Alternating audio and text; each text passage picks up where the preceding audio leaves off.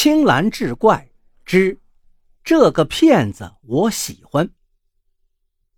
一说起骗子，大家都恨得咬牙切齿。的确，他们的骗术五花八门，令人防不胜防。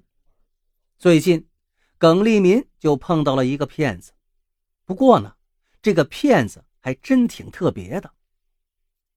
耿立民是一位工人，退休后将自家的三间大瓦房重新翻修扩建，开了一个家庭式的养老院，就叫利民养老院。老耿夫妻跟下岗的女儿算是养老院的正式职工，另外呢还雇了个做饭的临时工。由于这是镇子上第一家个体养老院，条件还不错，短短两个月。入院率已经达到了七成以上，前景是非常看好。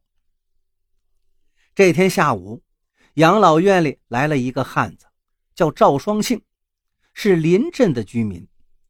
赵双庆的父亲得了脑血栓，生活不能自理。赵双庆在县城建筑工地打工，实在抽不出身照料父亲，就想把父亲送进养老院来。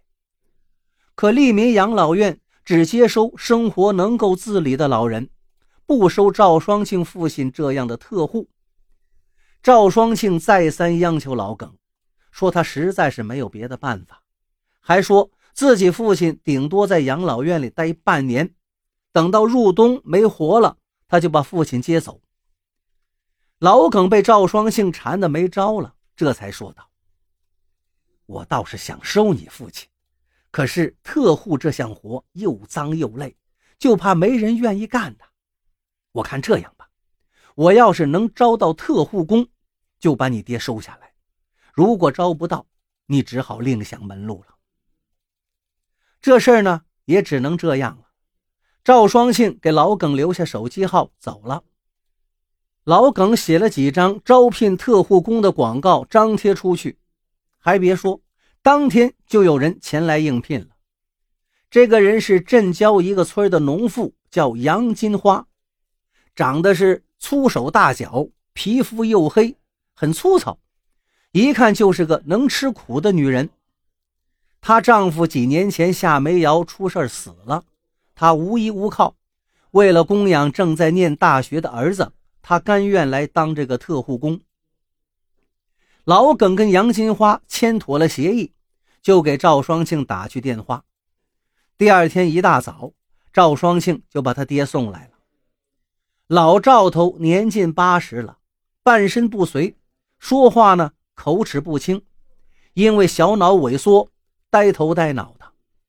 赵双庆给父亲一次性的交了一个季度的费用，还带来足够用一个季度的治脑血栓的药品。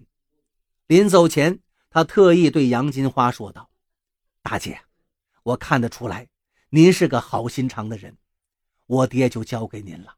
您呐，多多费心，我先向您表示感谢。”杨金花摇摇头道：“大兄弟，你尽管放心，我一定会照顾好您父亲的。”老赵头见儿子走了，哇里哇啦的乱叫起来，也不知道想说什么。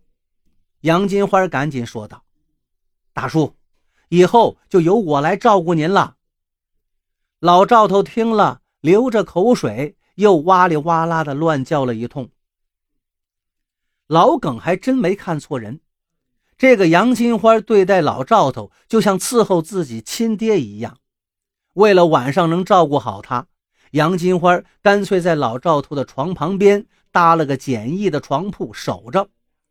老耿对杨金花是一百个满意。三个月很快过去了，赵双庆应该给他爹交下一个季度的费用了。老耿怕赵双庆耽搁了，就给他打电话。可是没想到，赵双庆的手机接连几天都是关机状态。老耿突然觉得事情不妙了。